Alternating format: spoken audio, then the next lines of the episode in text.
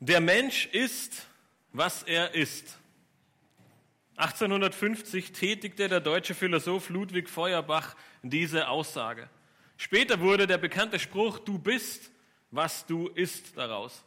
Es wurde sogar ein Dokumentarfilm zu diesem Thema gedreht und das Ziel es bestand darin, den Menschen vor Augen zu führen, wie wichtig eine gesunde Ernährung ist und wie sehr eine ungesunde Ernährung Auswirkungen auf deinen ganzen Körper und dein ganzes Leben hat. Und das, was du tust, das, was in deinen Körper hineinkommt, das beeinflusst dein Leben. Nun, wir wissen, dass es geistlich etwas anders ist. Jesus hat gesagt, das, was aus uns herauskommt, verunreinigt uns. Und trotzdem ist es so, dass das, was wir unserem Körper zuführen, an Nahrung und Essen, unser Leben beeinflusst. Du bist, was du isst.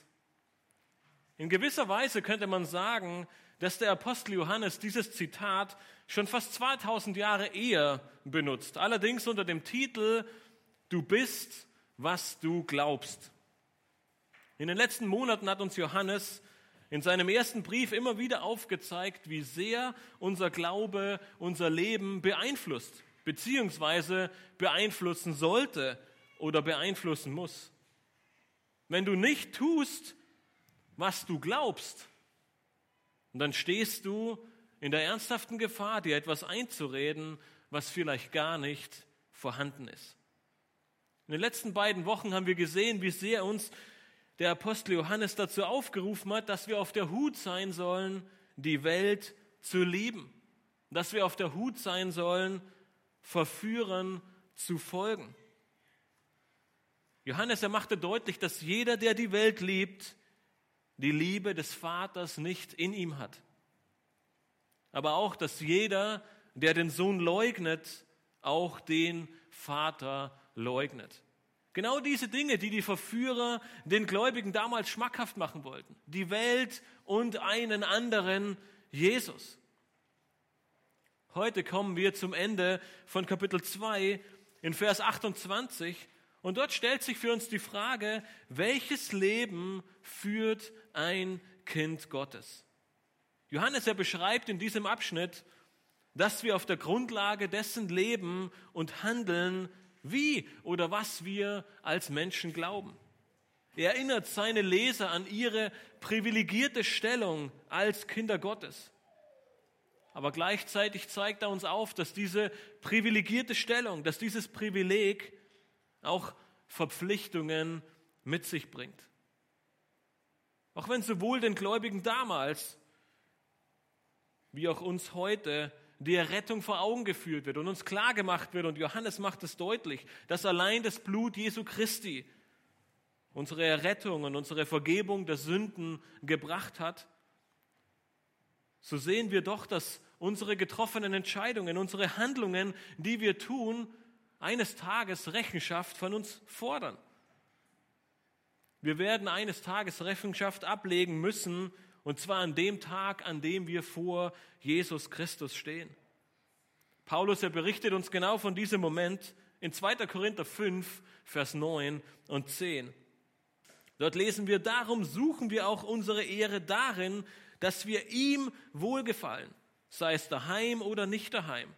Denn wir alle müssen vor dem Richterstuhl des Christus offenbar werden, damit jeder das empfängt, was er durch den Leib gewirkt hat sei es gut oder böse. Nun, dies ist kein Gericht, an dem die Frage nach Rettung oder Verdammnis gestellt wird. Es ist das sogenannte Preisgericht. Die Frage wird nicht sein, komme ich in den Himmel oder komme ich nicht in den Himmel?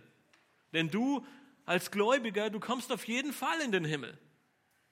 Die Frage wird eher sein, welche Werke hast du in deinem Leben als Gläubiger getan? Und waren sie zur Ehre Gottes oder werden sie wie Stroh verbrennen? Nachdem Johannes im vorigen Abschnitt über die Liebe zur Welt und über die Verführer gesprochen hat, wirft er nun die Frage nach unserer Haltung in Bezug auf die Wiederkunft Jesu und unser damit verbundenes Leben auf. Mit anderen Worten sagt er, wenn du an Jesus Christus glaubst und sein Wort als wahr ansiehst, dann glaubst du auch an seine Wiederkunft. Doch hat diese Wiederkunft irgendwelche Auswirkungen auf deine Lebensführung? Johannes, er macht in den folgenden Versen deutlich, dass uns diese Wahrheit motivieren soll, uns dazu anleiten soll, uns im Glauben voranbringen sollen, damit wir ein reines, ein heiliges Leben führen. Lass uns gemeinsam unseren heutigen Abschnitt in 1. Johannes 2, Vers 28 bis Kapitel 3, Vers 10 gemeinsam lesen. Johannes beginnt und schreibt, und nun, Kinder, bleibt in ihm, damit wir Freimütigkeit haben, wenn er erscheint und uns nicht schämen müssen vor ihm bei seiner Wiederkunft. Wenn ihr wisst, dass er gerecht ist, so erkennt auch, dass jeder, der die Gerechtigkeit tut, aus ihm geboren ist. Seht, welch eine Liebe hat uns der Vater erwiesen, dass wir Kinder Gottes heißen sollen. Darum erkennt uns die Welt nicht, weil sie ihn nicht erkannt hat. Geliebte, wir sind jetzt Kinder Gottes. Und noch ist nicht offenbar geworden, was wir sein werden. Wir wissen aber, dass wir ihm gleichgestaltet sein werden, wenn er offenbar werden wird. Denn wir werden ihn sehen, wie er ist. Und jeder, der diese Hoffnung auf ihn hat, reinigt sich, gleich wie auch er rein ist. Jeder, der die Sünde tut, der tut auch die Gesetzlosigkeit und die Sünde ist die Gesetzlosigkeit. Und ihr wisst, dass er erschienen ist, um unsere Sünden hinwegzunehmen. Und in ihm ist keine Sünde. Wer in ihm bleibt, der sündigt nicht. Wer sündigt, der hat ihn nicht gesehen und nicht erkannt. Kinder, lasst euch von niemand verführen. Wer die Gerechtigkeit übt, der ist gerecht, gleich wie er gerecht ist. Wer die Sünde tut, der ist aus dem Teufel. Denn der Teufel sündigt von Anfang an. Dazu ist der Sohn Gottes erschienen, dass er die Werke des Teufels zerstöre. Jeder, der aus Gott geboren ist, tut nicht Sünde, denn sein Same bleibt in ihm und er kann nicht sündigen, weil er aus Gott geboren ist. Daran sind die Kinder Gottes und die Kinder des Teufels offenbar. Jeder, der nicht Gerechtigkeit übt, ist nicht aus Gott, ebenso wer seinen Bruder nicht liebt. Seitdem wir mit dem ersten Johannesbrief begonnen haben, haben wir immer wieder gesehen, welche innige und liebevolle Beziehung der Apostel Johannes zu den Empfängern seines Briefes hat. Auch in diesem Abschnitt ist es wieder klar zu erkennen, mehrmals nennt er die Empfänger meine Kinder. Und er ruft sie mehrmals dazu auf, ihren Glauben zu leben, in Christus zu bleiben, nicht zu sündigen und sich von den Kindern des Teufels fernzuhalten. All dies tut er nicht, um ihnen eine Bürde aufzuerlegen oder sie zu deprimieren. Nein, er liebt sie und er kennt die Gefahr durch Verführung und einer Liebe zur Welt nur zu gut. Und so ist dieser Abschnitt nicht ein Relikt aus alten Zeiten, sondern für uns hier und heute genauso wichtig für die, wie für die Geschwister damals. Dieser Abschnitt, er ruft jeden Einzelnen von uns, er ruft dich persönlich dazu auf, bereit zu sein, wenn Jesus Christus wiederkommt. Die Hoffnung der Errettung stets vor Augen zu haben und damit nach Heiligkeit zu streben und die Sünde zu bekämpfen.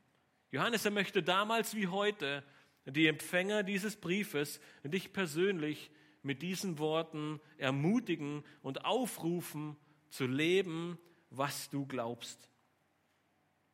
Eine wichtige Aufforderung, wenn ihr euch an die Predigt von letzter Woche zurückerinnert, in Bezug und auf den Umgang mit Verführern war es, in Christus zu bleiben. Er ist der Weg, er ist die Wahrheit und er ist das Leben. Mehr brauchen wir nicht. In ihm ist die Fülle der Wahrheit. Diesen Gedanken des in ihm bleiben greift Johannes nun auch in unserem heutigen Abschnitt auf, um uns zu zeigen, wie ein Kind Gottes leben soll und wie der Glaube das Leben beeinflusst. Und so sehen wir in den ersten beiden Versen 28 und 29, das Ende vom zweiten Kapitel, eine erste wichtige Wahrheit, nämlich ein Kind Gottes strebt nach Gerechtigkeit. Ein Kind Gottes strebt nach Gerechtigkeit. In Vers 28 schreibt Johannes, und nun, Kinder, bleibt in ihm, damit wir Freimütigkeit haben, wenn er erscheint und uns nicht schämen müssen vor ihm bei seiner Wiederkunft. Dieser Vers, er ist ein sogenannter Scharniervers. Er verbindet das gerade eben Gesagte aus Vers 27 und er eröffnet gleichzeitig eine weitere Aussage, bildet einen Übergang zu einem neuen Abschnitt. Und genau das sehen wir hier in Vers 28. Wir sehen, dass Johannes wieder dieses In ihm bleiben aus Vers 27 aufgreift, was er schon mehrmals während des zweiten Kapitels gesagt hat. Dieses wichtige Prinzip und er führt es nun in seiner neuen Aussage auf und nutzt es wie ein Scharnier, um zu einem weiteren wichtigen Punkt zu kommen. Doch zuerst beginnt er mit einem und nun, um uns nochmal auf die vorherigen Verse aufmerksam zu machen, um uns nochmal vor Augen zu führen. Was habe ich gerade gesagt? Und nun bleibt in ihm. Die vorhergehenden Verse, sie waren geprägt davon, dass er von dem Antichrist und den Antichristus entspricht, von verschiedenen Verführern und Irrlehrern, die in die Gemeinde kommen, um die Gläubigen zu verführen. Und Johannes ruft sie auf und sagt, bleibt dagegen in Christus. Warum? Nun, nicht nur, weil er uns Kraft, Weisheit und die Wahrheit gibt und uns schützen und auf den richtigen Weg führen kann. Nein, durch ihn werden wir auch Freimütigkeit haben, wenn er wiederkommt. Nun, Freimütigkeit ist ein Wort, das wir vielleicht in unserem täglichen Sprachgebrauch nicht so häufig verwenden, aber Freimütigkeit, es zeigt etwas Offenes, etwas Ehrliches an. Es beinhaltet auch einen Aspekt von Sicherheit oder Respekt oder Vertrauen. Mit Freimut kann man ohne Angst seine Meinung bekennen und kann ohne Angst freimütig vor jemandem stehen. Johannes sagt nun, wenn du als Gläubiger in Christus bist und bleibst, dann hast du diese Freimütigkeit, dann hast du diese Sicherheit, dann hast du dieses Vertrauen, wenn Jesus Christus wiederkommt. Du musst dich nicht fürchten oder Angst haben. Du musst keine Sorge haben, wie er dich wohl vorfinden wird, wenn er plötzlich wiederkommen sollte. Dieser Abschnitt, der zeigt uns diese große Hoffnung der Gläubigen auf, dass wir uns auf die Wiederkunft Jesu Christi freuen dürfen. Doch diese Hoffnung, sie hat einen wichtigen Grund. Und dieser Grund ist, dass diese Hoffnung eine reinigende Wirkung in unserem Leben haben soll. Die Hoffnung auf Jesu Wiederkunft hat einen heiligen, äh, einen heiligen Effekt auf unser alltägliches Verhalten. Wie Johannes schreibt, willst du ein heiliges Leben führen, um mit Freimütigkeit vor ihn zu treten. Es ist vielleicht der Tag der größten Freude. Jener Tag, an dem du deinem Schöpfer das erste Mal gegenüberstehen wirst. Ein Tag, der der schönste ist, den wir jemals erwarten dürfen. Der Tag, auf den sich die Gläubigen seit fast 2000 Jahren freuen, als ihnen Jesus angekündigt hat, ich werde wiederkommen, um euch zu mir zu holen. Die Frage, die Johannes hier aufwirft, willst du diesen Tag, auf den wir so hinfiebern, mit großer Freumütigkeit oder mit Scham begegnen? Das ist nämlich die Alternative, die uns Johannes hier in Vers 28 aufführt. Jene, die nicht in Christus bleiben. Jene, die nicht das Bestreben an den Tag legen, sie werden nämlich an diesem Tag bei seiner Wiederkunft mit Scham vor ihm stehen. Es wird ein Tag werden, an dem deine Werke verbrennen. Deswegen ist dieser Aufruf mit einem dauerhaften Bleiben in Christus verbunden. Jene, die wirklich in ihm bleiben, sind jene, die am Glauben festhalten und an der Gemeinschaft der Heiligen und gemeinsam als Gemeinde vorangehen möchten.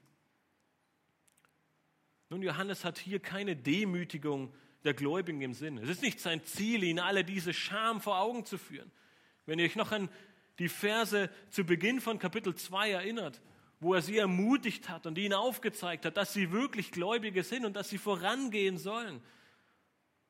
Das ist sein Ziel. Er ruft die Empfänger hier nochmals dazu auf, in ihm zu bleiben Doch dann sagt er, damit wir Freimütigkeit haben. Er zeigt einmal mehr auf, dass es eine Gemeinschaft der Gläubigen ist, dass nicht ein Apostel zu den minderwertigen Gläubigen spricht, dass nicht der Älteste zu dem Fußvolk spricht, sondern dass es die Gemeinschaft der Heiligen ist. Und das macht Johannes hier deutlich. Er sagt, haltet an Christus fest, bleibt in ihm, damit wir, wir alle zusammen als Gläubige Freimütigkeit haben, wenn er wiederkommt. So sehr, wie er an Christus festhält, so sehr sollen auch die Gläubigen, an denen er diesen Brief schreibt und wir heute an Christus festhalten und seinem Beispiel folgen. Es ist ein Aufruf eines alten Mannes an seine geliebten Kinder. Und genauso ist es ein Aufruf an dich und mich heute Morgen in aller Liebe des Apostels. Bleibe in Christus, damit du Freimütigkeit hast und eintreten kannst bei seiner und vor Christus treten kannst bei seiner Wiederkunft und dich nicht zu schämen brauchst. Diesen Begriff der Freimütigkeit finden wir auch in Hebräer 4, Vers 16. Einem Vers, den ihr vielleicht alle sehr gut kennt. Dort schreibt der Hebräer-Schreiber, so lasst uns nun mit Freimütigkeit hinzutreten. Wohin? Zum Thron der Gnade, damit wir Barmherzigkeit erlangen und Gnade finden zu rechtzeitiger Hilfe. Hier finden wir wieder dieses Vertrauen, das wir als Gläubige haben dürfen, diesen Freimut, diese Sicherheit, vor den Thron Gottes zu treten, um Barmherzigkeit zu, erfangen, äh, zu empfangen. Es ist keine dreiste Kühnheit, mit der wir vor den Thron treten und sagen, hey, hier bin ich, sondern nein, wir wissen, dass Christus für uns am Kreuz gestorben ist und er uns ermöglicht, nun vor den Thron der Gnade zu treten, um Barmherzigkeit zu erlangen. Wir müssen nicht nervös vor den Thron treten, weil wir wissen, dass wir Gläubige sind, dass Christus uns errettet hat. Es ist eine ruhige Gewissheit, die wir als Gläubige haben dürfen. Und wir müssen uns immer wieder in unserem Leben die Frage stellen, habe ich diese Ruhe wirklich? Habe ich dieses Vertrauen, diese Gewissheit, jeden Moment vor den Thron Gottes treten zu dürfen, um Barmherzigkeit zu erlangen? Oder ist es mehr eine Scham, die mich überfällt, wenn ich an meinen jetzigen Zustand denke und davon ausgehe, dass Jesus Christus heute wiederkommen würde. Wir dürfen uns freuen auf diesen Tag, der in der Zukunft liegt. Es ist ein Tag, an dem große Freude aufkommt, weil wir da sein werden, wo wir immer sein wollten, bei Christus bis in alle Ewigkeit. Es soll ein Tag sein, an dem wir rufen können, Herr, hier bin ich. Nicht ein Tag, an dem ich mich vor lauter Scham irgendwo verstecken muss. Und deswegen ist der große Aufruf in diesen Versen, dass wir heilig und tadellos leben sollen dass diese Hoffnung, diese Zuversicht, diese Freude, die wir haben dürfen, uns ermutigt, ein Leben in Hingabe zu leben, in Christus zu bleiben und uns zu erfreuen, dass wir eines Tages von Angesicht zu Angesicht vor ihm stehen und unsere Werke aufgezeigt werden und sie nicht wie Stroh verbrennen müssen. Und so ruft Johannes in Vers 29 uns dieses Wissen zurück, ins Gedächtnis. Er sagt, wenn ihr wisst, dass er gerecht ist, so erkennt auch, dass jeder, der die Gerechtigkeit tut, aus ihm geboren ist. Nun, dieses Wissen, es beruht nicht primär auf Erfahrung. Es ist keine Erfahrungstheologie, die Johannes hier lehrt, sondern es ist die Belehrung, die Belehrung aus dem Alten Testament und auch die Belehrung der Apostel. Gott ist gerecht, das ganze Alte Testament, es ist voll davon. Und auch die Apostel, sie lehrten genau dieselbe Tatsache. Nun, man könnte diese Aussage von Johannes auch so lesen, dass er offen lässt, ob sie es überhaupt erkannt haben. Man könnte auch sagen, falls ihr es denn wisst, dass Gott gerecht ist, dann erkennt auch. Nun, ich denke nicht, dass das eine gute Art und Weise ist, wie wir diese Aussage lesen sollten. Denn wenn wir zurückgehen zu Kapitel 1 in Vers 9, lesen wir was? Wenn wir unsere Sünden bekennen, dann wird Gott sie vergeben. Warum? Weil er treu und gerecht ist. Die Gläubigen, sie wussten, dass Gott gerecht ist. Und demnach sagt er deswegen, er kennt auch, dass jeder, der die Gerechtigkeit tut, aus ihm geboren ist. Ein Kind Gottes wird genauso gerecht sein wollen, wie es sein Vater selbst ist. Johannes, er ruft jedem Gläubigen zu diesem Wissen und zu dieser Erkenntnis auf. Jeder Gläubige soll danach streben, gerecht zu leben, beziehungsweise die Gerechtigkeit zu tun. Denn jeder, der dies tut, ist aus ihm geboren. Oder anders gesagt, wenn wir den Satz umdrehen, jeder, der aus Gott geboren ist, er strebt danach, ein gerechtes Leben zu führen. Nun, die große Frage, die wir uns heute stellen müssen, wissen wir genauso sicher wie die Gläubigen damals, dass Gott gerecht ist? Sind wir uns dieser Tatsache bewusst? Wenn ja, dann fordert uns Johannes auch dazu auf, zu erkennen, dass jeder, der die Gerechtigkeit tut, auch aus ihm geboren ist. Nun, wenn du Buße getan hast, wenn Gott dich errettet hat, wenn du eine Wiedergeburt erlebt hast, dann bist du aus ihm geboren, dann bist du genau einer von denen, von denen Johannes hier in Vers 29 spricht. Und dann setzt du auch alles daran, die Gerechtigkeit zu tun. Jesus, er macht, äh Johannes, er macht damit deutlich, dass Theorie und Praxis im Leben eines Gläubigen keine zwei verschiedenen Dinge sind. Wir leben in einer Zeit, in der wir manchmal vom Theoretiker und vom Praktiker sprechen. Und beide haben nicht immer etwas gemeinsam oder miteinander zu tun. Es sind oftmals zwei völlig getrennte Personen. Nun, im Leben eines Gläubigen gibt es so etwas nicht. Der Theoretiker ist auch der Praktiker und der Praktiker, er ist der Theoretiker. Wir können nicht sagen, wir wissen alles, aber wir sind die Praktiker, wir tun etwas anderes. Nein, wenn wir es wissen, dann sollen wir es auch tun. Nun, die große Frage ist, wie um alles in der Welt soll ich das schaffen? Jesus nutzte in seinen letzten Worten an seine Jünger das Bild des Weinstockes. Nun, leider ist äh, Berlin nicht so stark geprägt von Weinstöcken, aber ich weiß, dass einige von euch zu Hause Weinstöcke haben. Und ich bin in einer Gegend aufgewachsen, in der es Millionen von Weinstöcken gab, in einem der größten Weinbaugebiete Österreichs. Und jedes Mal, wenn man durch diese Weinberge lief, dann sah man diese großen, diese saftigen, diese roten, großen Weintrauben an den Weinstöcken hängen. Und man war so erfreut, dass man hingelaufen ist und sich ein paar geholt hat. Das durfte man, das war kein äh, Diebstahl. Doch irgendwann kam die Ernte. Und in dem Moment, wo die Weinrebe vom Weinstock getrennt wurde, begann die Zeit zu ticken. Diese wunderschönen Trauben, wenn man sie einfach liegen gelassen hat, sie fingen an, schrumpelig zu werden. Ihre Farbe, sie schwindet, dieses schöne, saftige Rot. Es wird immer erbärmlicher, könnte man sagen. Und irgendwann ist es so weit, dass diese Weintrauben ungenießbar sind.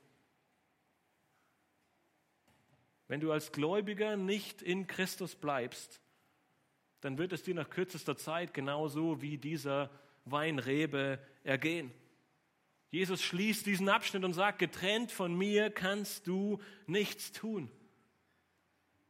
Aber der Aufruf, den Johannes uns hier gibt, es bleibt in Christus.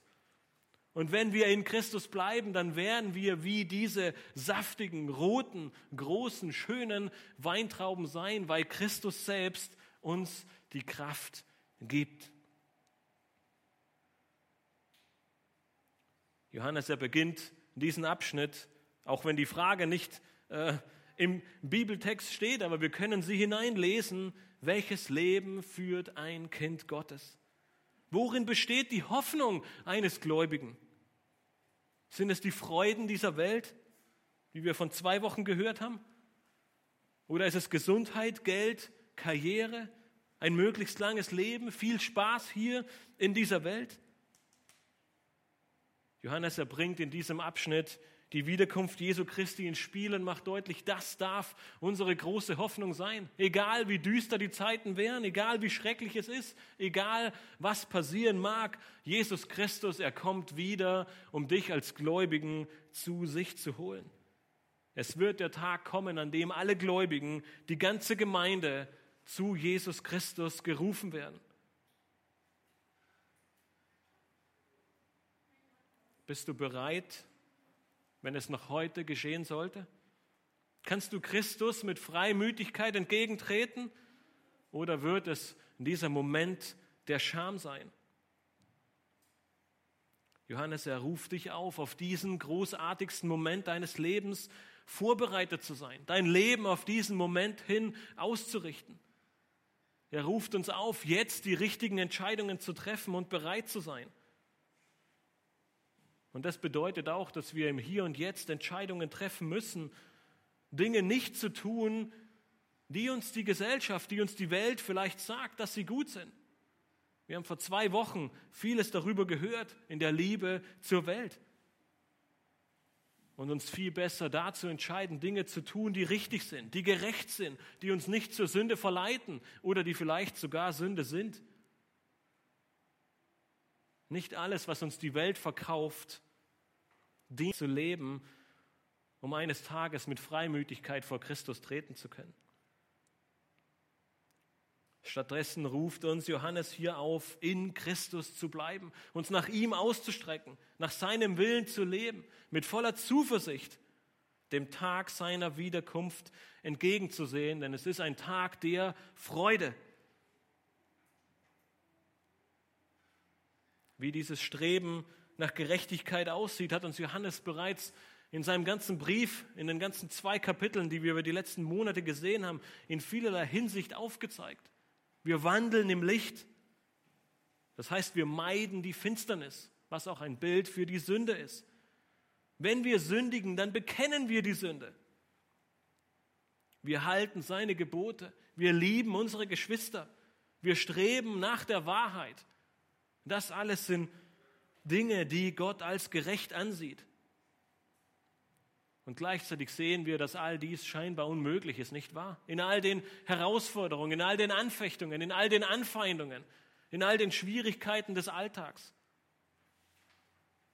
Deshalb steht der große Befehl über diesem ganzen Abschnitt gleich zu Beginn in Vers 28, um den sich alles dreht und mit dem alles steht und auch alles fällt. Bleibt in ihm. Er, Christus, ist die Quelle deiner Kraft. Er ist die Quelle deiner Weisheit. Er ist die Quelle für den Sieg. Bleib in ihm, bleib an ihm dran, strecke dich nach ihm aus, bete jeden Tag dafür und kämpfe dafür, ihn an erster Stelle in deinem Leben zu haben. Dann wirst du diesen Freimut haben. Dann wirst du ein gerechtes Leben führen, dann wirst du wie die Weintraube sein, die groß und saftig und rot an dem Weinstock hängt. Denn die Kraft der Weintraube, sie kommt vom Weinstock.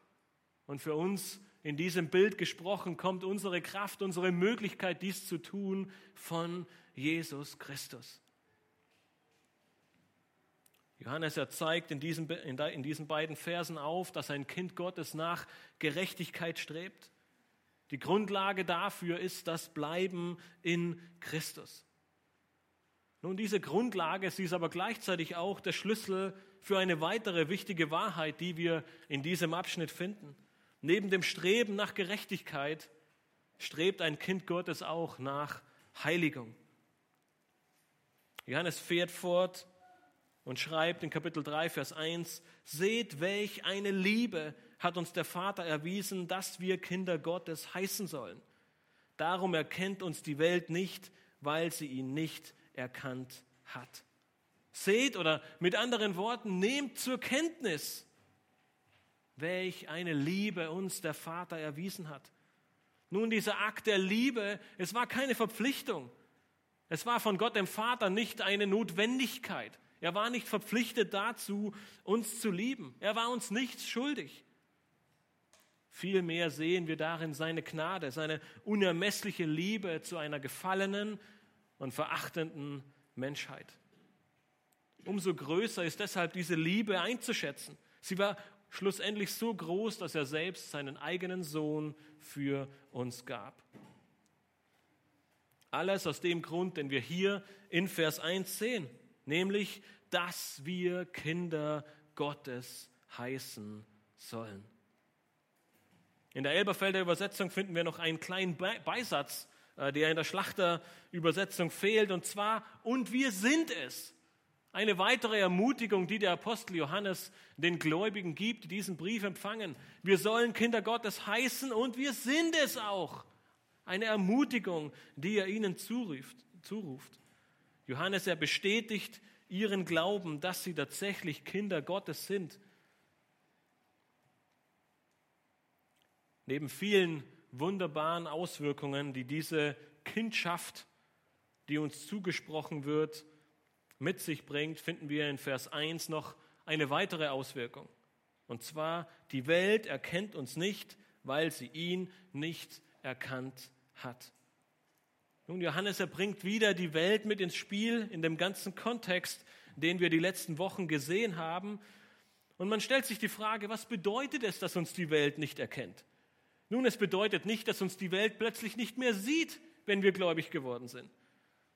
Es bedeutet auch nicht, dass uns die Menschen um uns herum nach unserer Rettung nicht mehr erkennen. Sie wissen gar nicht mehr, wer wir sind. Nein, Johannes, er macht damit vielmehr eine Entfremdung von der Welt deutlich. Dieselbe Auswirkung gab Jesus seinen Jüngern beim letzten Abendmahl mit auf den Weg. In Johannes 15, Vers 18 und 19 lesen wir, wenn euch die Welt hasst, so wisst, dass sie mich vor euch gehasst hat. Wenn ihr von der Welt wärt, so hätte die Welt das ihre lieb. Weil ihr aber nicht von der Welt seid, sondern ich, auch, ich euch aus der Welt heraus erwählt habe, darum hasst euch die Welt. Nun, es ist nicht so, dass uns die Welt nicht erkennen würde, wenn wir Kinder Gottes geworden sind, sondern Johannes macht damit deutlich, dass die Welt die Kinder Gottes ablehnt. Die Welt, sie hasst Gott. Die Welt, sie hasst sein Wort. Die Welt, sie hasst seine Gebote. Sie hasst auch das Evangelium, weil es mit Sündenerkenntnis und Sündenbekenntnis einhergeht. Und demnach sagt Johannes, deshalb hasst die Welt auch uns. Und deswegen, wenn wir uns nun wieder dem ganzen Kontext zuwenden, stellen wir fest, dass wir nicht Gott und die Welt lieben können. Denn wenn wir Gott lieben, dann hasst uns die Welt. Und wir können die Welt nicht lieb haben und gleichzeitig Gott lieb haben, denn die Welt, sie hasst Gott. Das ist der Kontext, in dem wir uns wieder befinden. Vor zwei Wochen ruft uns Johannes über, dazu auf, die Welt nicht zu lieben. Und nun sehen wir, warum. Denn die Welt, sie erkennt uns nicht, sie hasst Gott und sie hasst damit auch die Kinder Gottes. Und deswegen ruft uns Johannes in Vers 2 zu, Geliebte, wir sind jetzt Kinder Gottes und noch ist nicht offenbar geworden, was wir sein werden. Wir wissen aber, dass wir ihm gleichgestaltet sein werden, wenn er offenbar werden wird, denn wir werden ihn sehen, wie er ist. Johannes er ermutigt sie nochmal und sagt, wenn du an Jesus Christus glaubst, wenn du Buße getan hast, wenn er dir deine Sünden vergeben hat, dann bist du jetzt ein Kind Gottes. Aber das ist noch gar nicht in vollem Umfang offenbar geworden. Nun, ihr könnt in dem Zuge gerne nochmal die Predigten zur Herrlichkeit des Himmels nachhören. Da hatten wir bereits über diesen Vers gesprochen. Bei der Entrückung der Gemeinde werden wir unseren neuen Leib bekommen. Wir werden ihm gleichgestaltet werden. Dann wird in gewisser Weise unsere Wiedergeburt in vollem Maße abgeschlossen sein. Das ist die große Hoffnung, die wir als Gläubige vor Augen haben sollen. Das ist die Hoffnung, die uns antreibt, schon jetzt in unserem Leben alles zu geben. Wir werden eines Tages sein wie Christus. Nun, wir werden nicht Gott sein, aber wir werden ohne Sünde sein. Wir werden verherrlicht sein und wir werden völlig rein sein. Und jetzt kommen wir nochmal zu dem Punkt, den Johannes hier noch einmal aufführt. Was soll die Folge dieser großartigen Hoffnung sein? Schau in Vers 3. Und jeder, der diese Hoffnung auf ihn hat, reinigt sich gleich wie auch er rein ist. Ein reines Leben ist die Antwort derer, die hoffen, bei der Rückkehr Jesu Christi so zu werden, wie Jesus Christus ist. Es ist nicht wunderbar zu wissen, dass Jesus Christus eines Tages wiederkommt und uns vollständig macht, mit einem Ewigkeitsleib, mit dem wir für immer bei ihm sein werden? Und genau diese Hoffnung, sagt Johannes, sie soll dich nicht träge werden lassen. Wir ruhen uns nicht auf dieser Gewissheit auf und sagen aus und sagen, na ja, wenn dies eines Tages passiert, dann kann ich mich jetzt ja gemütlich zurücklehnen und warten, bis ich in diesen Zustand von Christus versetzt werde. Er sagt, nein, ganz im Gegenteil. Weil wir diese Hoffnung und Gewissheit haben, reinigen wir uns schon hier und jetzt und heute. Wir wollen heilig sein, um ihn zu ehren, um ihn zu dienen, um seinen Namen zu preisen und um heilig zu leben. Ein bekanntes Sprichwort sagt, es ist nicht das Schiff im Wasser, sondern das Wasser im Schiff, das es versenkt. Und so ist es auch nicht der Christ in der Welt, sondern die Welt im Christen, die die Gefahr ausmacht. Genau davor warnt uns Johannes. Wir leben in dieser Welt, aber das ist nicht das Problem. In dem Moment, wo die Welt anfängt, in uns zu leben, haben wir ein Problem. Und wir sehen wieder, Johannes, er fügt diesen ganzen Kontext, in dem wir die letzten Wochen waren, zusammen und ruft uns auf, als Kinder Gottes ein reines Leben zu führen. Nun, es ist kein vollautomatischer Prozess. Das ist nicht etwas, was von alleine geschieht, ganz im Gegenteil. Diese Reinigung ist etwas, das von jedem von uns alles abverlangt, das viele Anstrengungen mit sich bringt. Und gleichzeitig haben wir sicher jeder von uns in unserem Leben immer wieder festgestellt, dass es unmöglich ist, wenn wir uns auf uns selbst verlassen. Und deswegen kommen wir wieder zurück zu Vers 28. dieser Prozess kann nur dann vollzogen werden, wenn wir in ihm bleiben, wenn wir das Kreuz Jesu Christi immer wieder vor Augen haben. Deshalb ist es unumgänglich, in Gottes Wort hineinzuschauen. Du musst wissen, was Gott für dich getan hat. Du musst wissen, wer er ist. Du musst wissen, was er dir gegeben hat. Und du musst auch wissen, was er von dir verlangt. Wenn Johannes sagt, wir haben es gehört vor einigen Wochen, dass wir seine Gebote halten. Und wenn du sie dann kennst und wenn du sie gelesen hast und wenn wir wissen, dass Gott uns selbst die Kraft gibt, all das zu tun, dann setzen wir alles daran, diesen Geboten auch zu folgen. Und genau so sieht das Streben nach Heiligung aus. Wir lesen Gottes Gebote, wir lesen, was er von uns möchte. Wir sehen, dass wir völlig unfähig sind und das treibt uns noch mehr zu Jesus Christus. Das treibt uns noch mehr zu ihm. Das zeigt uns noch mehr auf, dass wir ihn mehr brauchen als alles andere. Und deswegen lesen wir in seinem Wort, weil wir wissen möchten, was er uns zu sagen hat. Wir lernen es vielleicht sogar auswendig. Aber das viel Wichtigere ist dann, wir wenden es in unserem Leben an. Wir sehen, dass Gott für uns das als gut und das als schlecht definiert hat und wir wenden uns nicht dem Schlechten zu, sondern wir setzen alles daran, das Gute zu tun. Wir werden vom Theoretiker zum Praktiker. Und so unscheinbar es klingt, aber es wird unglaublich befreiend für uns sein. Sowohl in Bezug auf unsere Entscheidungen, die wir treffen, weil wir wissen, dass wir es, dass wir auf dem richtigen Weg sind, dass wir damit Gott die Ehre geben, dass wir damit ein Licht und Salz in dieser Welt sind. Aber es wird auch unglaublich befreiend für unser Gewissen sein. Denn unser Gewissen wird durch dieses Handeln, durch dieses Erkennen von Gottes Wahrheiten mehr und mehr geschliffen werden anhand von Gottes Maßstäben. Es wird immer mehr neu ausgerichtet werden. Und wir haben unser Gewissen, das Gott uns gegeben hat, das uns Schritt für Schritt immer deutlicher hilft, das Richtige zu tun, wenn wir es mit Gottes Wort füttern. Am Ende wird das Streben nach Heiligung, diesen Wunsch, Gott zu gefallen und ihm die Ehre zu geben,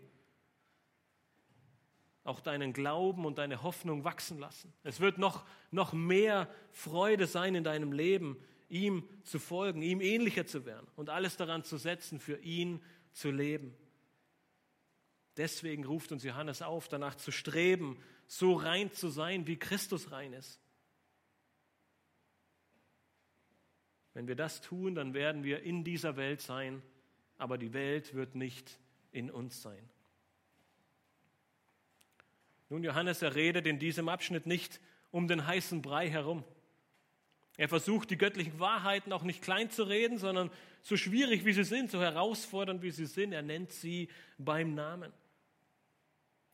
Auch wenn diese Wahrheiten herausfordernd sind und alles von uns abverlangen, es sind und bleiben Gottes Wahrheiten. Und so kommt Johannes zu einem dritten wichtigen Punkt, wenn er vom Leben eines Kindes Gottes spricht und zeigt uns die dritte Wahrheit auf, die das Leben eines Kindes Gottes charakterisiert, nämlich ein Kind Gottes bekämpft die Sünde. Ein Kind Gottes bekämpft die Sünde. Johannes fährt fort und schreibt in Vers 4, jeder, der die Sünde tut, der tut auch die Gesetzlosigkeit. Und die Sünde ist die Gesetzlosigkeit. In diesem Vers können wir die Art und Weise, wie Johannes seine Briefe schreibt, sehr gut erkennen. Man könnte sagen, dass er ein klares Schwarz-Weiß-Denken hat. Es gibt nur zwei Arten von Menschen in seinen Briefen. Die Gläubigen, deren Jesus Christus ihr Sühnopfer und ihr Fürsprecher ist, sie sündigen nicht, sondern sie leben ein absolut heiliges Leben. Und dann die anderen, die Ungläubigen. Sie tun die Sünde. Sie kümmern sich nicht um Vergebung sondern sie leben in der Gesetzlosigkeit. Wenn man Johannes Briefe liest, dann denkt man manchmal, dazwischen gibt es nichts. Entweder den heiligen Gläubigen oder den unheiligen Ungläubigen.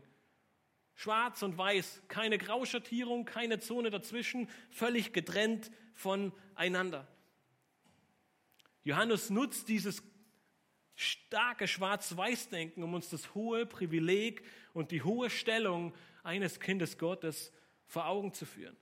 Er will deutlich machen, dass es unvereinbar mit einem Kind Gottes ist, Sünde zu praktizieren. Und diesen Gedanken scheint er in Vers 5 noch zu untermauern, wenn, ihr, wenn er schreibt, und ihr wisst, dass er erschienen ist, um unsere Sünden hinwegzunehmen, und in ihm ist keine Sünde. Er sagt, als Gläubiger kannst du nicht sündigen, denn du weißt, dass Jesus Christus genau deswegen in die Welt gekommen ist, um dich von deiner Sünde zu befreien. Genau das soll deine Motivation sein.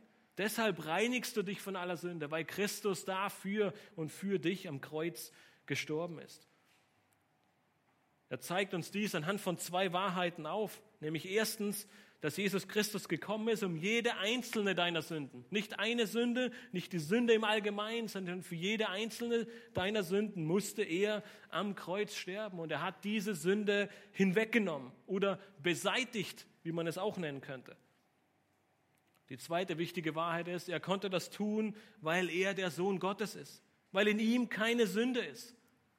Wenn ich zurückerinnere an den Anfang von 1. Johannes 1, wo wir gelesen haben, dass Gott das Licht ist, so sehr wie Gott das Licht ist und keine Finsternis ist in ihm, so sehr ist Jesus Christus ohne Sünde. So sehr ist keine Sünde in ihm. Doch der Gottlose, er lebt nicht nach diesen Prinzipien. Die Verse 4 und 5, sie machen das sehr deutlich. Wie soll aber nun ein Gläubiger anders leben? Und Johannes ergibt uns die Antwort in Vers 6. Und wieder finden wir diese bekannten Worte zum, ich habe leider nicht gezählt, aber mittlerweile zu äh, einem sehr häufigen Male, wer in ihm bleibt, der sündigt nicht. Wer sündigt, der hat ihn nicht gesehen und nicht erkannt. Die Antwort, wie wir nicht sündigen können, lautet, bleibe in Christus. Er ist der absolute Gegensatz zur Sünde. Mit anderen Worten sagt Johannes, man kann nicht sündigen und gleichzeitig in Christus bleiben. Einige Verse vorher hat Johannes bereits darüber gesprochen. Er hat gesagt, das Wort Gottes soll in den Gläubigen sein. Johannes 2, 1. Johannes 2, 14. Nun beschreibt er hier die Gemeinschaft mit Christus als eine bleibende Beziehung. Bleibe in Christus. Genau die gleichen Gedanken gab Jesus seinen Jüngern beim letzten Abendmahl weiter, wenn er vom Weinstock und dem Re den Reben sprach. Bleib in mir. Nun, dieses Bleiben ist etwas Aktives. Es erfordert unsere Anstrengung. Es geht nicht einfach so ohne Mühe. Wir sind täglich dazu herausgefordert, in Christus zu bleiben. Nun kehren wir nun zu den Aussagen von Johannes und seinem Schwarz-Weiß-Denken zurück. Meint Johannes schlussendlich tatsächlich, dass jeder, der sündigt, kein Kind Gottes ist? Oder anders gesagt, ein Kind Gottes niemals sündigt. Nun, es gibt tatsächlich diese Sichtweise unter einigen Gläubigen, man nennt sie christlicher Perfektionismus. Demnach wächst der Gläubige immer weiter in seinem Glauben, bis er eines Tages das Ziel erreicht hat, ein völlig sündloses Leben zu führen. Ist es das, was Johannes in seinen Briefen meint?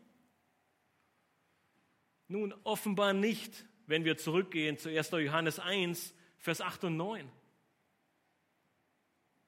Johannes macht deutlich, dass jeder einzelne Gläubige immer wieder kläglich daran scheitert, ein völlig sündloses Leben zu führen. Und deswegen haben wir Jesus Christus als unseren Fürsprecher und als unser Sühnopfer, der uns treu und gerecht unsere Sünde vergibt. In Vers 10 geht er sogar einen Schritt weiter und sagt, jeder ist ein Lügner, der behauptet, ohne Sünde zu sein. Was meint Johannes also mit seinem starken Schwarz-Weiß-Denken? Worauf will er hinaus? Nun, ich denke, seine Aussage scheint sehr deutlich zu sein. Er sagt, jeder, der in Christus ist, führt ein sündloses Leben. Er sagt, wenn du in Christus bleibst, dann kannst du, dann musst du nicht sündigen. Aber er macht deutlich, dass die Vollendung dieses Prozesses diese Vollkommenheit, diese völlige Sündlosigkeit erst in der Zukunft liegt. Nämlich wenn Jesus Christus wiederkommt und unseren Leib seinem Leib gleichgestaltet. Bis dahin sind wir Bestandteil dieser gefallenen Welt. Wir schaffen es nicht zu 100 Prozent andauernd und in Christus zu bleiben. Wir brauchen die Vergebung von unseren Sünden. Und deswegen beginnt er dieses, diesen Brief mit dieser wunderbaren Aussage, dass Gott treu und gerecht ist und unsere Sünden vergibt, wenn wir darum bitten. Obwohl uns Christus alle Sünden vergeben hat, wir mit, der, wir mit der Wiedergeburt seine vollständige Gerechtigkeit zugesprochen haben, es nichts gibt, was wir in unserem Leben dem hinzufügen könnten, sündigen wir dennoch. Und deshalb fordert uns Johannes heraus, einen Charakter der Reinigung und Heiligung zu führen und zu etablieren, in Christus zu bleiben und rein zu sein, so wie er rein ist. Mit anderen Worten macht Johannes deutlich, dass ein sündhaftes Verhalten, wenn es, wenn es zur Gewohnheit wird, einen Mangel an Gemeinschaft mit Christus im Leben eines Gläubigen offenbart. Es ist möglich, dass ein Gläubiger in Sünde fällt. Es ist möglich, dass ein Gläubiger sündet, er sündigt. Aber er wird alles daran setzen, sofort umzukehren und Buße zu tun. Er wird alles daran setzen, den Vers 9 das Kapitel 1 anzuwenden und zu Christus zu kommen und um Vergebung zu bitten. Und wenn er dies nicht tut, nun, dann sprechen wir ihm nicht sofort den Glauben ab und werfen ihn in die Hölle, Nein, aber wir müssen mit ihm arbeiten. Wir müssen ihm aufzeigen, was der richtige Weg ist. Und wir müssen ihm vor Augen führen, dass nach allem, was wir hier in 1. Johannes lesen, ein Mangel an Gemeinschaft mit Christus in seinem Leben besteht. Ein Mangel an einem in ihm bleiben, ein Mangel an der Anstrengung, alles zu tun, in ihm zu bleiben und für ihn zu leben. Das ist unser Problem. Wir bleiben nicht in Christus, nicht andauernd. Wir strengen uns nicht an, in ihm zu bleiben. Wir denken, wir schaffen es selbst. Wir lassen locker oder wir stellen andere Dinge an die erste Stelle. Wir bleiben lieber faul. Und nicht so selten bleiben wir lieber in uns selbst. Wir denken, wir schaffen es selbst. Wir denken, wir sind der Weinstock und die Rebe gleichzeitig. Wir denken nicht, dass wir in ihm bleiben müssen. Andere Dinge sind uns wichtiger, die wir an die erste Stelle stellen, aber nicht Christus. Und deshalb fährt Johannes in Vers 7 fort und sagt, Kinder, lasst euch von niemand verführen. Wer die Gerechtigkeit übt, der ist gerecht, gleich wie er gerecht ist. Lass dir keinen Blödsinn einreden. Lass dir nicht sagen, dass, dass du die Kraft aus dir selbst hast, dass du alles selbst tun kannst, sondern übe dich viel mehr in der Gerechtigkeit oder tue die Gerechtigkeit. Nun, das ist harte Arbeit. Das geschieht nicht von heute auf morgen. Das ist kein Spaziergang. Doch Johannes sagt, es führt dich Schritt für Schritt zur Gerechtigkeit. Deine Beziehung zu Christus, sie wird enger werden. Dein Gewissen wird geschärft, dein Charakter wird geschliffen. Christus wird in deinem Leben immer größer werden und du wirst mehr und mehr erkennen, wie sehr du von ihm abhängig bist. Dein Herz, es wird verändert. Die große Verheißung aus dem Alten Testament, das ist das, worum sich alles dreht. Wir brauchen ein neues Herz. Gott schenkt es uns und er arbeitet nach wie vor daran. Jemand sagte einmal, ein gerechter Charakter wird nicht durch ein gerechtes Verhalten hervorgebracht, sondern nur dadurch offenbart. Das ist die Lehre der ganzen Schrift. Es beginnt in unserem Herzen und daraus folgen die Taten. Auch wenn wir heute vielleicht keine Irrlehrer wie damals haben, die uns sagen, wir können leben, wie wir wollen. Johannes Sorge, sie bleibt dieselbe. Alles hängt von unserer Beziehung zu Jesus Christus ab. Er ist der Einzige durch den Geist und durch sein Wort, der die Möglichkeit hat, an deinem Herzen zu arbeiten. Deshalb ist Gesetzlichkeit so gefährlich.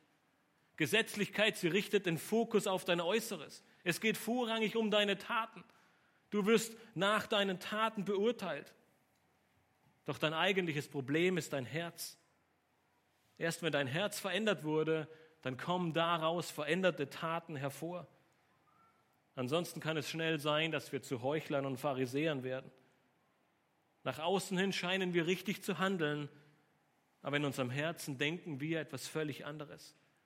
Und deshalb ruft uns Johannes auf, in Christus zu bleiben. Er verändert dein Herz. Er gibt dir die Kraft, dich in Gerechtigkeit zu üben. Er gibt dir die Möglichkeit, so gerecht zu sein, wie Christus selbst gerecht ist. Mit dieser wichtigen Wahrheit wendet sich Johannes dann in Vers 8 wieder den Sündern zu. Er sagt, wer die Sünde tut, der ist aus dem Teufel. Denn der Teufel sündigt von Anfang an. Dazu ist der Sohn Gottes erschienen, dass er die Werke des Teufels zerstöre. Dieser Vers erweist, erweist eine starke Parallele zu Vers 5 auf. Jesus kam, um unsere Sünden hinwegzunehmen. Ein Teil der Zerstörung der Werke des Teufels ist durch das Wegnehmen der Sünde geschehen. Doch dieses Beseitigen, es beinhaltet mehr als nur die Vergebung einzelner Sünden.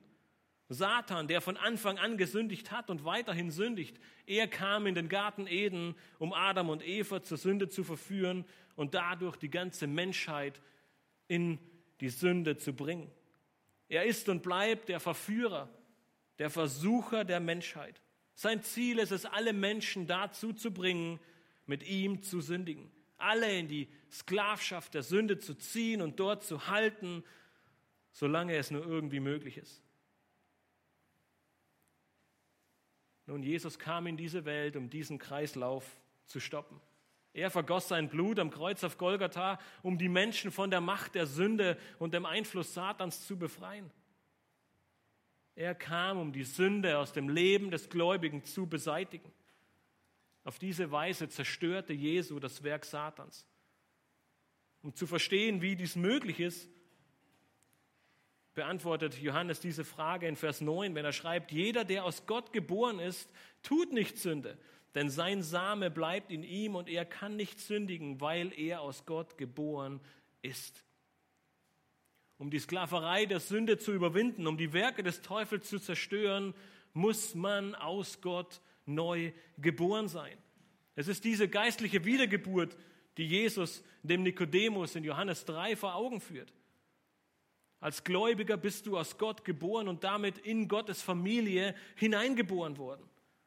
Diese neue Natur, diese neue Familienzugehörigkeit, sie bringt auch ein neues Herz und damit einen neuen Charakter mit sich, der durch den Heiligen Geist hervorgebracht wird. Diese neue Schöpfung, sie sündigt nicht. Dieser neue Charakter, er strebt nach Heiligung, er kämpft gegen die Sünde. Warum? Weil Gottes Same in diesem Menschen ist und dort bleibt. Durch die Wiedergeburt, sagt Petrus in 2. Petrus 1, sind wir der göttlichen Natur teilhaftig geworden. Nun, wir sind nicht Gott, aber wir haben viele Eigenschaften von Gott bekommen, beziehungsweise hat er die Sklaverei der Sünde durchbrochen und als Gläubiger kannst du zum ersten Mal in deinem Leben dich entscheiden, Sünde zu tun oder sie zu lassen, während dir als, Ungläubiger, diese Fähigkeit nicht möglich ist, weil du bist Sklave der Sünde. Nun, wie wir vorher schon gesehen haben, sagt Johannes nicht, dass Sünde im Leben eines Kindes Gottes damit unmöglich ist. Wir leben noch in dieser Welt und unsere endgültige Umgestaltung laut Vers 2 geschieht erst bei der, Wieder bei der Wiederkunft Jesu Christi vollumfänglich. Aber du bist nicht mehr der Sklave der Sünde. Du bist nicht mehr der Sünde ausgeliefert. Ganz im Gegenteil, als Gläubiger hast du die Sünde, wie Gott Sünde hasst, und du bekämpfst sie mit aller Macht. Du strebst jeden Tag aufs Neue danach, nicht mehr zu sündigen, weil Gottes Same in dich hineingepflanzt wurde. Es ist genau diese neue Natur, die den Gläubigen motiviert und es ihm ermöglicht, Gott zu gehorchen. Und genau dies unterscheidet auch den Gläubigen, das Kind Gottes vom Ungläubigen, den Kind des Teufels. Damit schließt Johannes diesen Abschnitt in Vers 10 ab, wenn er schreibt, daran sind die Kinder Gottes und die Kinder des Teufels offenbar. Jeder, der nicht Gerechtigkeit übt, ist nicht aus Gott, ebenso wer seinen Bruder nicht liebt. Die Kinder Gottes, sie werden durch all das charakterisiert, was wir gerade in den letzten Versen gelesen haben. Das Gegenteil davon sehen wir bei den Kindern des Teufels. Sie führen kein Leben in Gerechtigkeit, sie lieben ihre Geschwister nicht. Johannes erschließt diesen Abschnitt mit Vers 10 und malt nochmals einen deutlichen Kontrast zwischen den Kindern Gottes und den Kindern des Teufels. Das Kind Gottes, es hasst die Sünde und es bekämpft sie Tag für Tag. Nun ist es unser tägliches Bestreben als Gläubige, gegen die Sünde zu kämpfen. Es ist uns als Gemeinde ein Anliegen, ein Licht zu sein und nach Reinheit zu streben. Es ist unser Wunsch, dass die Ungläubigen auf unsere Gemeinde sehen und sagen, ich weiß nicht warum, aber sie sind anders. Sie brüllen sich nicht an, wenn sie irgendwo unterwegs sind. Sie tun sich nicht Böses. Sie suchen nicht danach, der Erste zu sein, sondern komischerweise ist es genau andersrum bei denen. Jeder will der Letzte sein. Jeder will dem anderen dienen. Jeder will ein Leben führen, das heilig ist. Es ist unser persönliches Ziel und Anliegen, jeden Tag aufs Neue gegen die Sünde zu kämpfen, gegen sie vorzugehen, sie zu meiden, sie abzulegen, ja, sie zu hassen. Ein erster wichtiger Schritt, um diesem Ziel näher zu kommen, ist zuerst zu denken, bevor man handelt. Nun, wir wissen, dass die Sünde bereits im Herzen beginnt und dennoch ist es wichtig, die Sünde noch im Herzen zu bekämpfen und nicht erst nach dem Handeln draufzukommen, dass wir einen Schritt zu weit gegangen sind. Wieder ist Gottes Wort der Schlüssel, der uns hilft, die Sünde zu bekämpfen. Denn was sagt die Schrift dazu? Wenn ich mein Bestreben habe, was wir gerade gesehen haben, in Christus zu bleiben, dann wird mein Gewissen auch dadurch geschärft. Und nicht selten schreit das Gewissen mit lauten Tönen, alle Alarmglocken sind an. Es ist so, dass man kaum noch etwas anderes hört und trotzdem gehen wir den falschen Weg.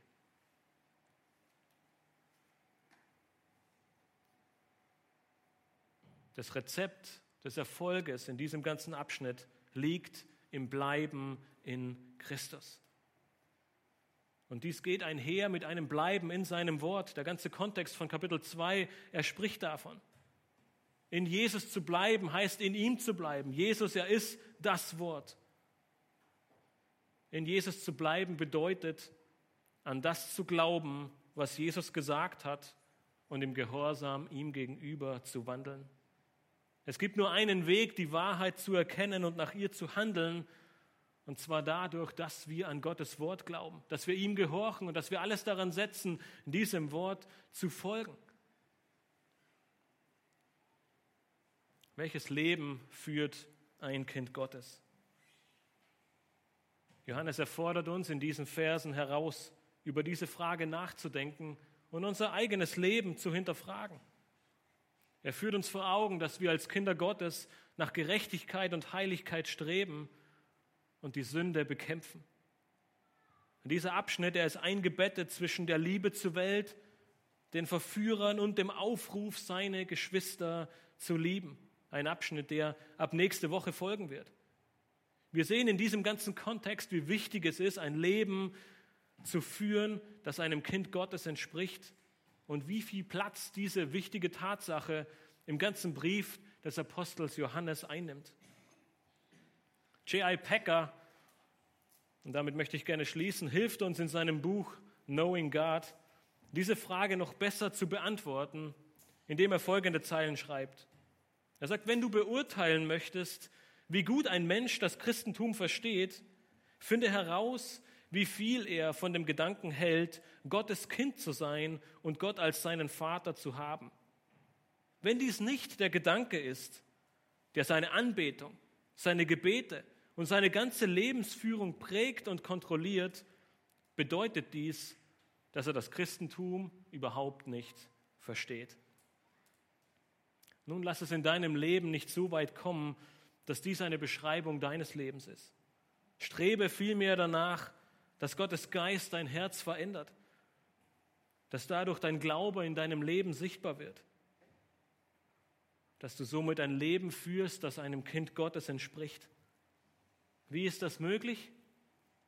Indem wir dem Befehl von Johannes, indem wir dem Befehl Jesu folgen, bleibe in Christus. Lass uns am Ende gemeinsam beten.